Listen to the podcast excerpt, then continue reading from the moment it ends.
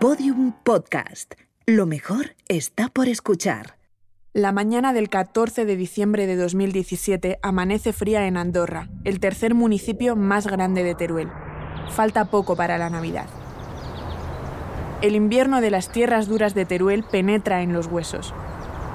Pero no es ni el frío ni la Navidad lo que acapara la conversación de los vecinos esos días.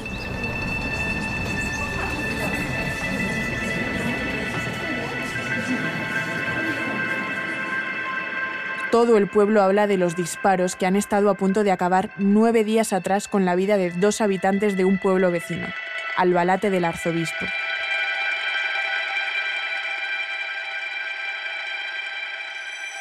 Uno de los que permanece más alerta es José Luis Iranzo, un andorrano muy conocido. Desde Teruel, si denunciásemos el sistema de ayudas a la Unión Europea, posiblemente va a competencia, posiblemente mañana se acabaría la PAC José Luis es agricultor y ganadero, cabeza visible del Sindicato Agrario de la provincia y nieto de un cantante de Jota que en su juventud rechazó giras internacionales por permanecer en Andorra, al lado de los suyos. Era José Iranzo, el pastor de Andorra. Su nieto, José Luis, no va a quedarse de brazos cruzados. Esa mañana va a denunciar que la noche anterior alguien ha entrado en su finca.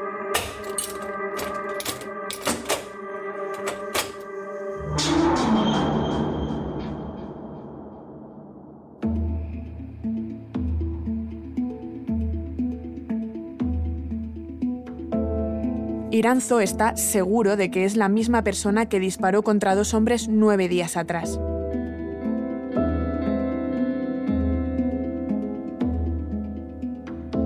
Los agentes de la Guardia Civil y el ganadero acuerdan que esa misma tarde se dirigirán a la zona. Iranzo les indicará cómo llegar hasta el lugar en el que él sospecha que se esconde el criminal.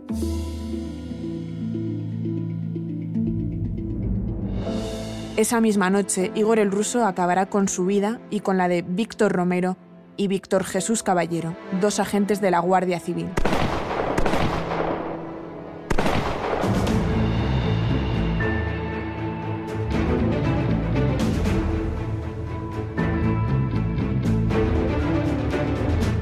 Igor el Ruso, la huida de un asesino.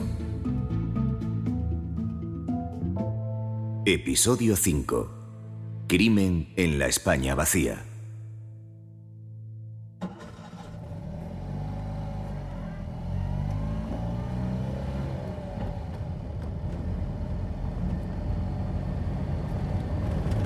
Casi dos años después de los crímenes llego en coche a Andorra, donde he quedado con los miembros de la Asociación Amigos de Iranzo.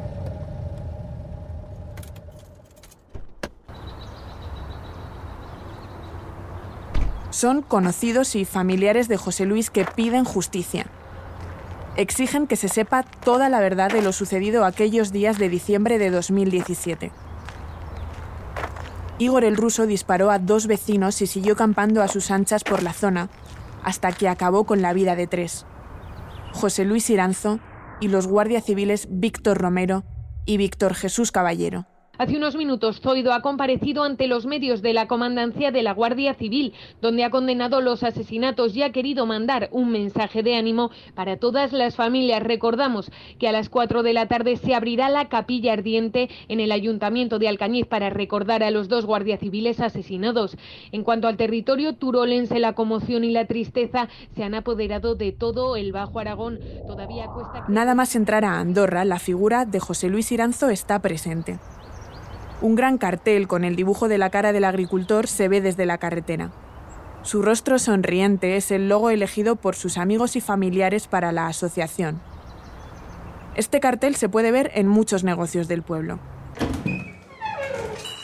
Antes de quedar con ellos, tomo un café con la entonces alcaldesa de Andorra, Sofía Ciércoles. Andorra es un pueblo vivo, es un pueblo luchador, es un pueblo que ha sabido surgir, eh, que ha sabido luchar eh, y ha estado siempre en esa misma lucha, ¿no? Yo desde el tiempo que llevo de alcaldesa, pues he visto que, el pueblo se ha volcado en todas manifestaciones cuando hemos estado defendiendo o intentando defender todo aquello que en, que en momento oportuno pues hemos necesitado. Igual me da de la central, que del carbón, que el tema de José Luis. Somos un pueblo luchador, un pueblo muy reivindicativo y un pueblo eh, que le hemos demostrado que nos gusta vivir donde queremos vivir y que tenemos que eh, intentar aunar fuerzas. La plaza principal de Andorra es la del Regallo. Este espacio está dominado por una estatua de un minero y un labrador. La identidad de esta localidad que trata de resurgir después de presenciar el cierre de sus minas. Luisma Alquézar, primo de José Luis Iranzo y portavoz de la asociación, me manda un WhatsApp para decirme que ya está disponible. Otros dos amigos de Iranzo, Javier Artigas y Nacho Blasco, acompañan a Alquézar a nuestro encuentro. Los tres rondan los 40 años y hablan con determinación, pero se les entrecortará la voz cuando recuerden algunos pasajes de ese día tan negro. Subimos los tres a un coche para repetir el mismo recorrido que hizo José Luis Iranzo el día de su asesinato. El, mismo día 14 a José Luis ya, ya, denuncia por la mañana. Y después de denunciar queda con la Guardia Civil para llevarles a donde él cree que puede estar este tío.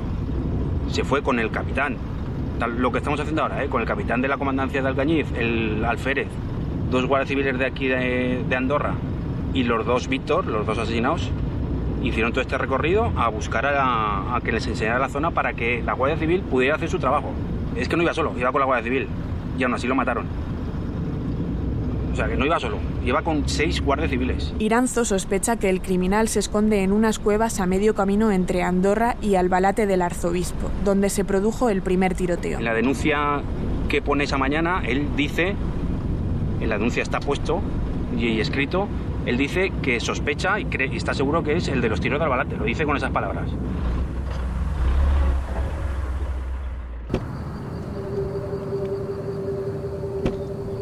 Son las 4 de la tarde y es primavera. Luce el sol, así que se observa toda la planicie perfectamente. Desde la carretera vemos varias fincas. La más grande es la de la familia Iranzo. El 14 de diciembre de 2017 el panorama era otro. Era invierno, a las 5 de la tarde todo era oscuridad, e Iranzo quedó con los agentes por la tarde.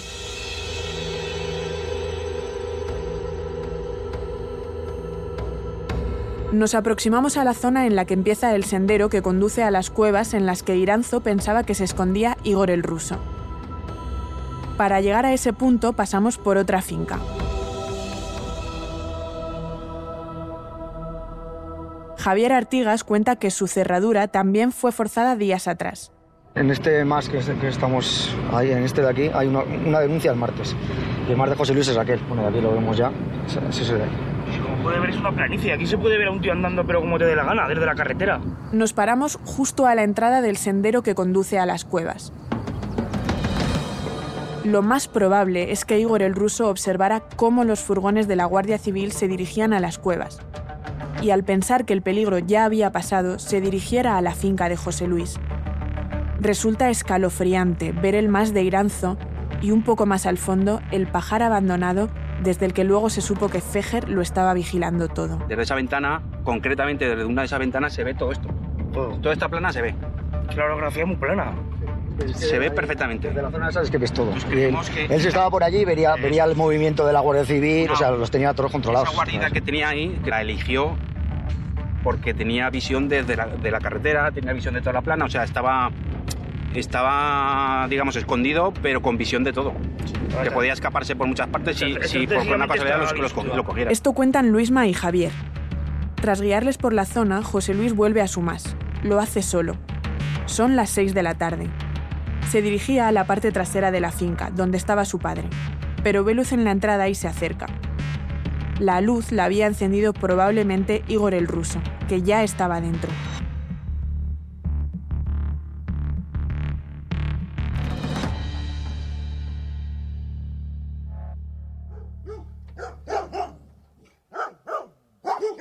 Igual que ese día, un gran mastín del Pirineo, que no hace daño ni a una mosca, recibe a todo el que entra en la finca de los Iranzo. Fue un regalo que le hicieron a su abuelo, el pastor de Andorra, cuando cumplió 100 años. Todo era acogedor para Igor. Ese día Iranzo llega a la entrada y se dispone a abrir la puerta que está dividida en dos mitades, una superior y otra inferior. Solo le da tiempo a abrir la parte de arriba. En los siguientes 20 minutos se consumará la tragedia. Los tres amigos no pueden con la rabia al contar lo que pasó. Se supone que entró por la parte de atrás y, y entró aquí, claro, se, entra- se encontraría también, según la reconstrucción de los hechos, lo que te digo, lo mat- a José Luis lo matan cuando va a entrar. De abrir esta puerta y él estaba dentro, esperándolo. Cuando va a entrar, pam, pam, Cuando abrió pam. la puerta, lo, lo disparó. Porque, por lo que dicen, él metió esta puerta se abre y después tienes que abrir esta.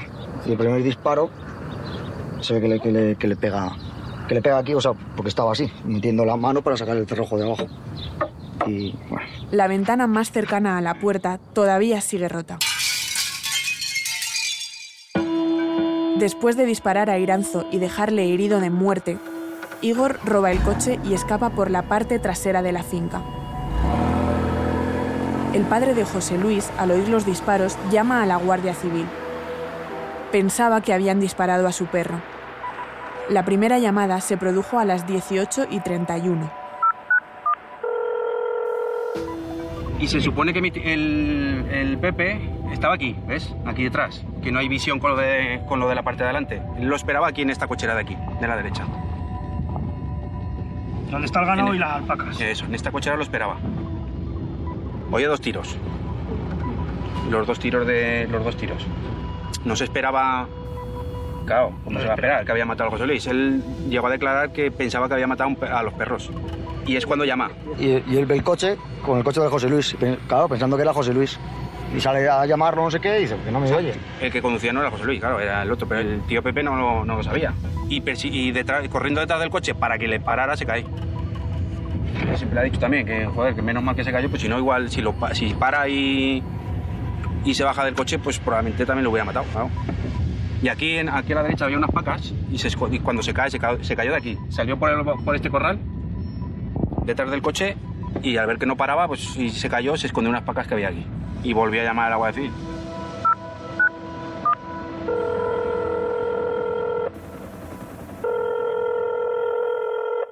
La segunda llamada la realiza a las 18 y 34.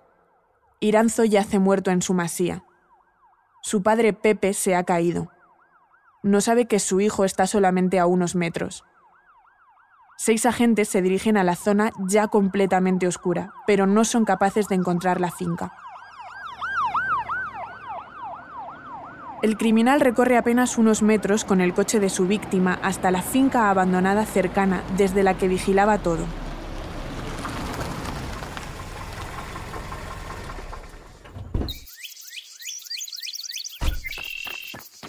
Igor, acorralado tras volver a matar, corre a recoger sus pertenencias para comenzar una nueva huida. Luisma, Nacho y Javier me llevan ahora al lugar donde se refugió Igor antes de volver a asesinar.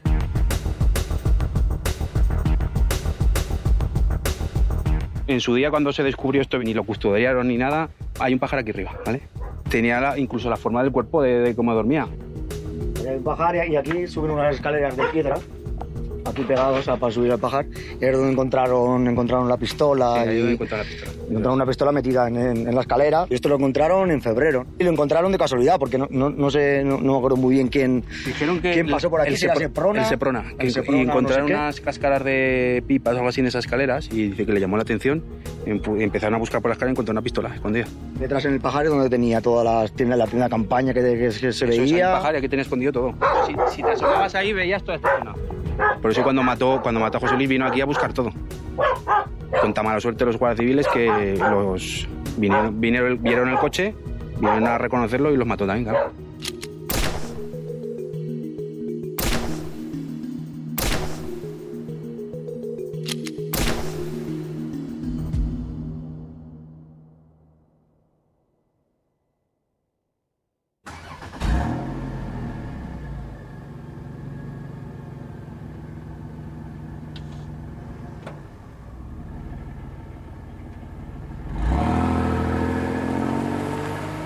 Volvemos a aquella noche, a la noche del crimen.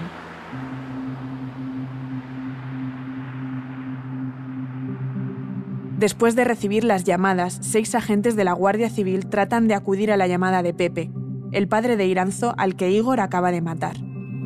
Los agentes no conocen la zona y piden ayuda a otro ciudadano para que les guíe, pero no le cuentan nada de los disparos.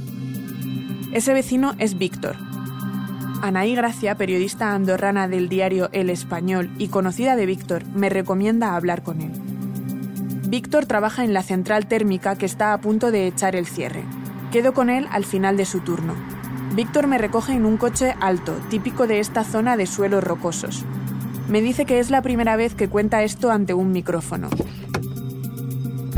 Me monto y comenzamos el mismo recorrido que él hizo el 14 de diciembre de 2017. Se nota que aún se estremece al revivir aquel día.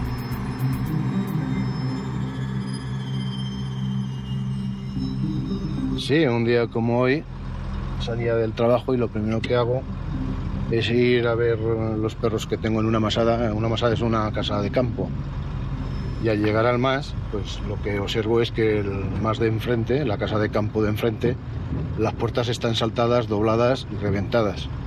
Yo lo que hago es llamar a la Guardia Civil de Andorra. Se pone una persona de las que conozco. Lo que pasa que esta persona estaba en Málaga. Aún así el hombre me atendió. Y él fue el que dijo que se iba a preocupar de hablar con el cuartel para dar parte de lo que le estaba contando.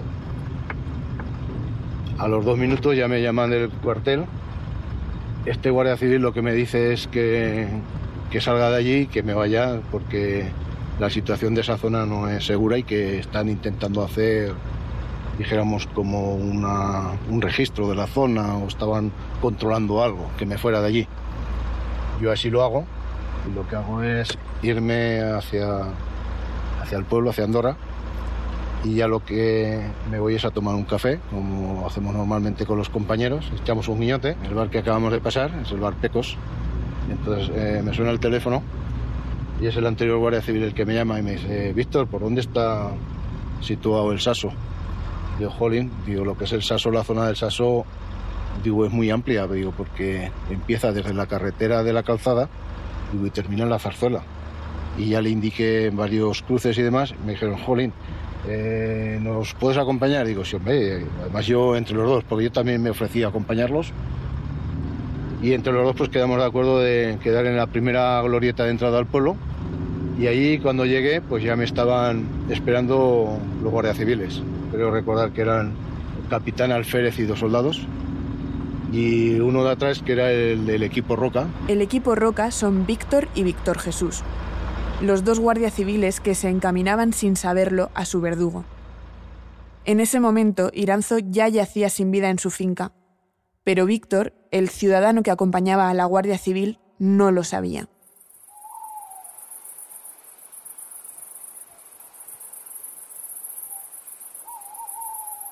De nuevo la planicie, salpicada por caserones aislados que sirvió a Norbert como hogar durante más de un mes. Víctor no ha olvidado ni un detalle de todo lo que pasó aquel día. Toda la explanada de lo que es el Saso, empiezan los pinos, todo lo que es longitudinal, y llegaría, dijéramos, que cerca de aquí donde vamos a ir ahora, que es el Mar del Fumino. Todo eso es el Saso. Pero claro, el Saso tiene muchos mases.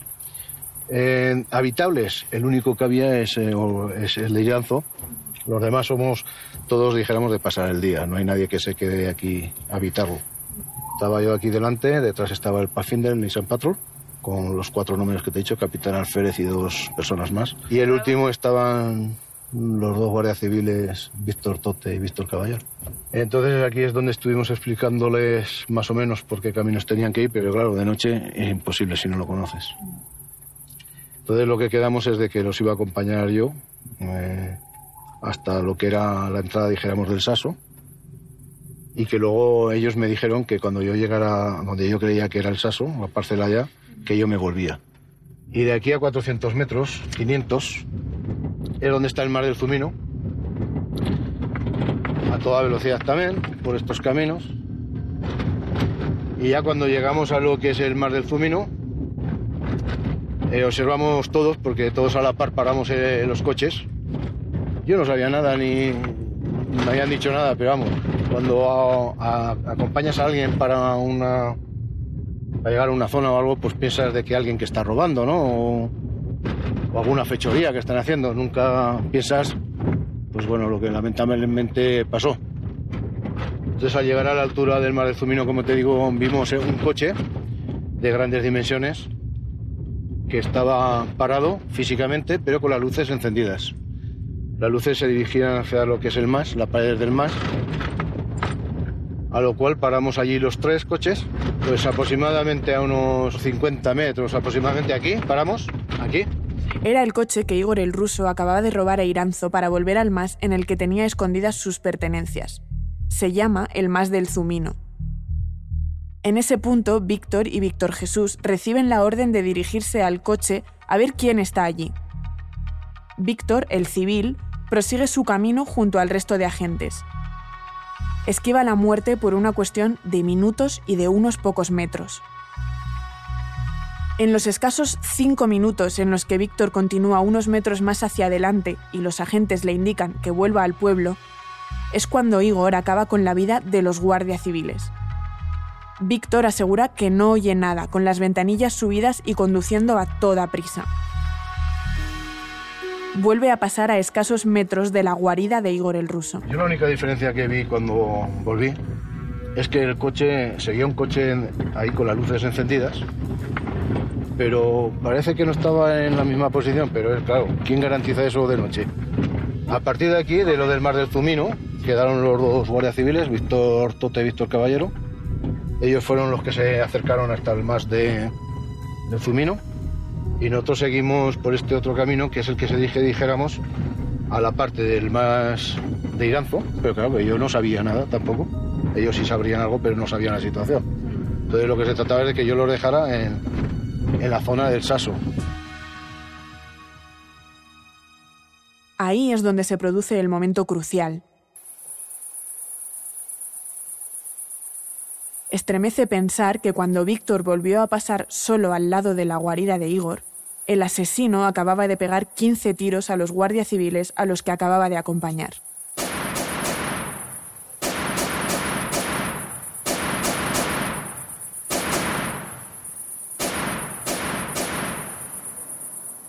Víctor fue y volvió sin enterarse de nada.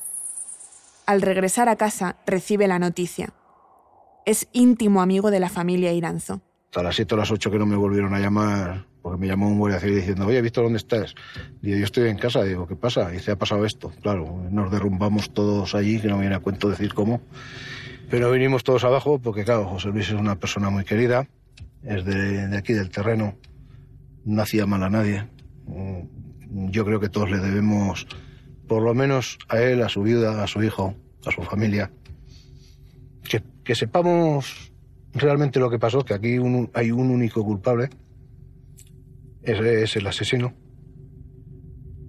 Y todo lo demás, pues alguien sabrá lo que ocurrió realmente y que si están dispuestos a decírnoslo, lo agradeceremos y descansaremos todos un poco más. Durante las primeras horas se vive una confusión total. No se sabe si hay muertos, quiénes son, dónde está el supuesto asesino, ni mucho menos quién es.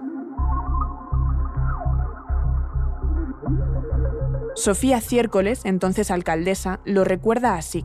Pues ese mismo día teníamos un acto público. En ese mismo momento, cuando yo estoy en el escenario, pues los teléfonos empiezan a sonar de una forma imperiosa, ¿no? Eh, cuando yo bajo del escenario, eh, mi compañero me dice, Sofía, algo ha pasado porque no para de sonarte el teléfono y son llamadas muy constantes.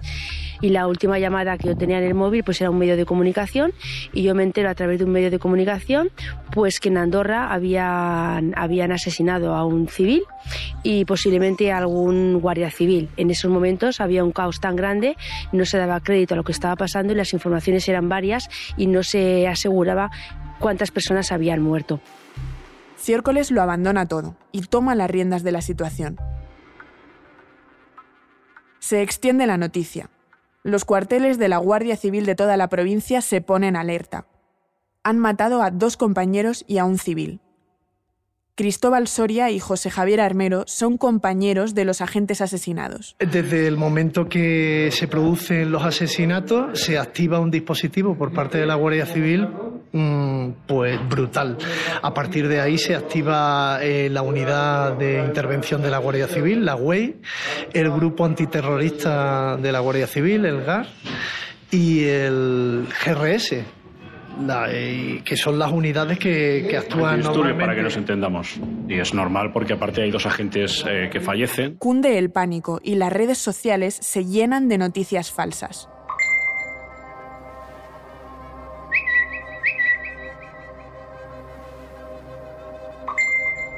Algunos mensajes apuntaban a que el asesino se había atrincherado, que tenía rehenes. El bar Gladys fue el epicentro de los bulos de aquella noche. Pero lo cierto es que ese día y a esas horas tenía la persiana bajada.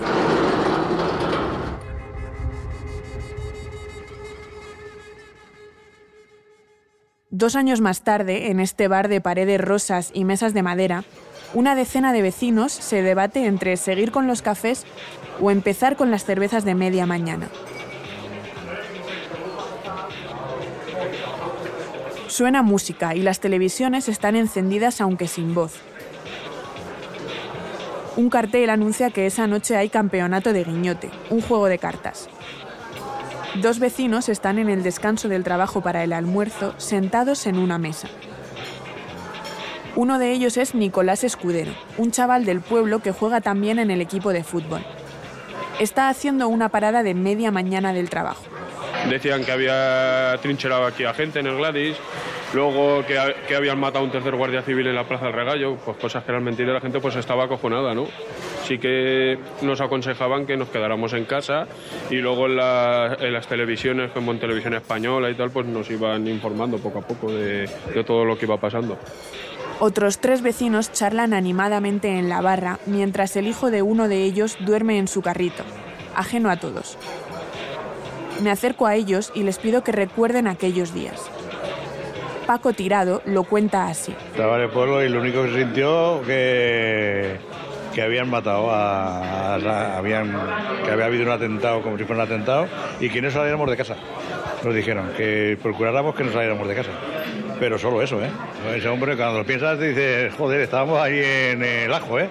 Estamos en el ajo porque si le da por venir para el pueblo, un tío tan loco como ese tío, se lía aquí a disparar o lo que sea y nos mata a cualquiera como estos locos que hay en Estados Unidos y fue una cosa eh, emotiva aquí en Andorra que no, no fue muy grande. No, no, había pasado nunca estas cosas aquí.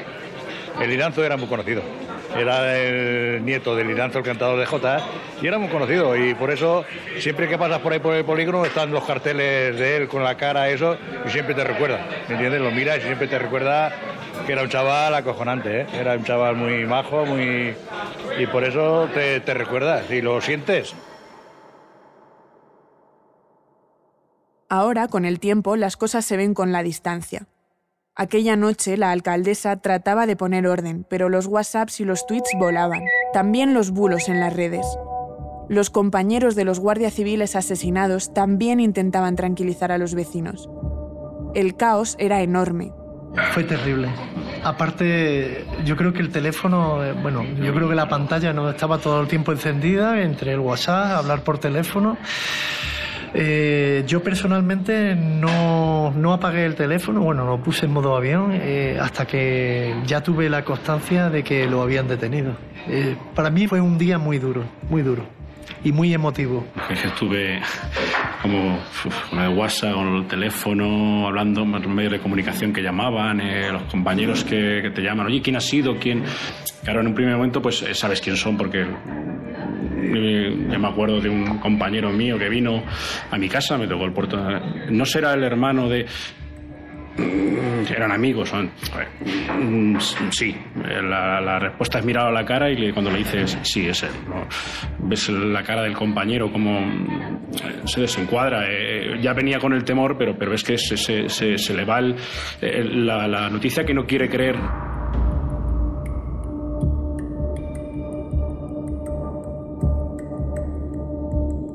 Con cientos de guardias civiles desplegados, a las 3 menos cuarto de la madrugada, unas nueve horas después de haber vuelto a asesinar a tres personas, Norbert Feger cae. Tiene un accidente.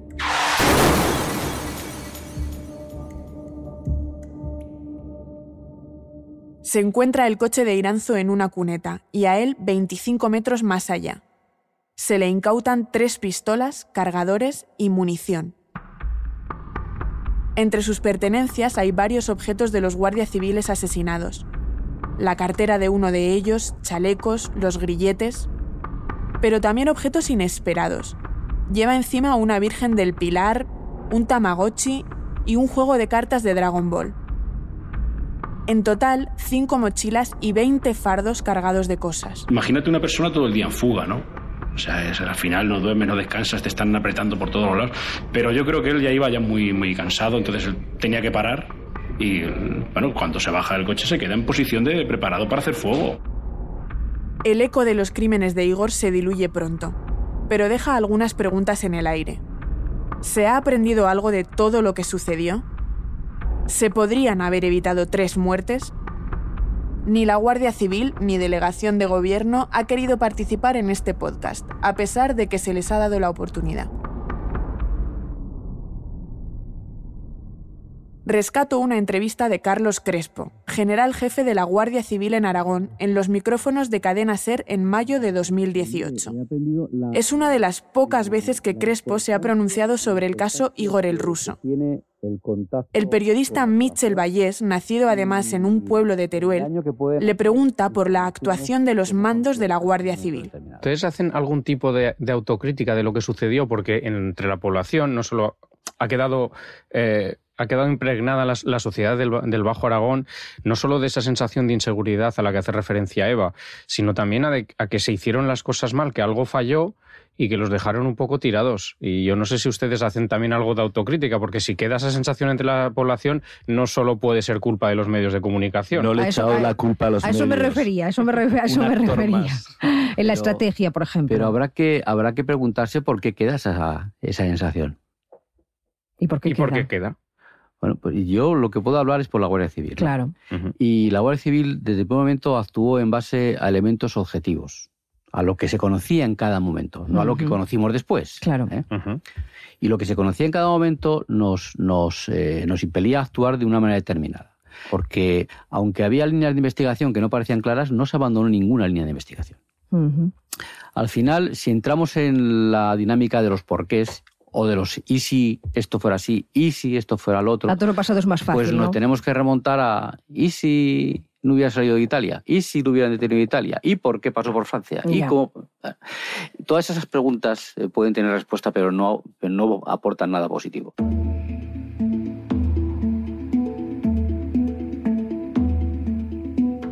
Norbert Feger, Igor el ruso, ya ha sido condenado a cadena perpetua por sus asesinatos en Italia y a 21 años de prisión por los intentos de homicidio de los dos vecinos de Albalate, Manuel Andreu y Manuel Marcuello. La vista por los asesinatos de José Luis Iranzo, Víctor Romero y Víctor Jesús Caballero aún no tiene fecha mientras grabamos este episodio.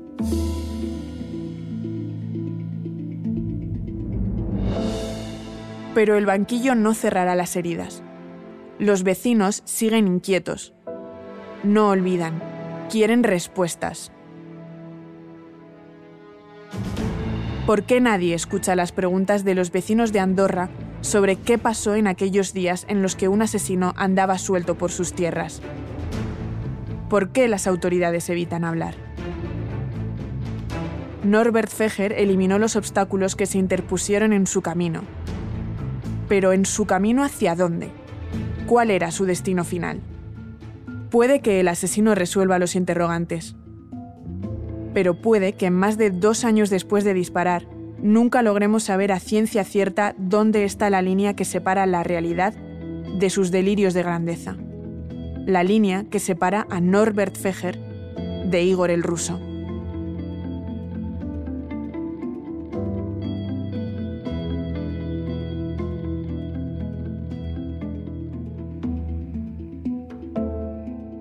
Igor el ruso. La huida de un asesino. una producción original de Podium Podcast.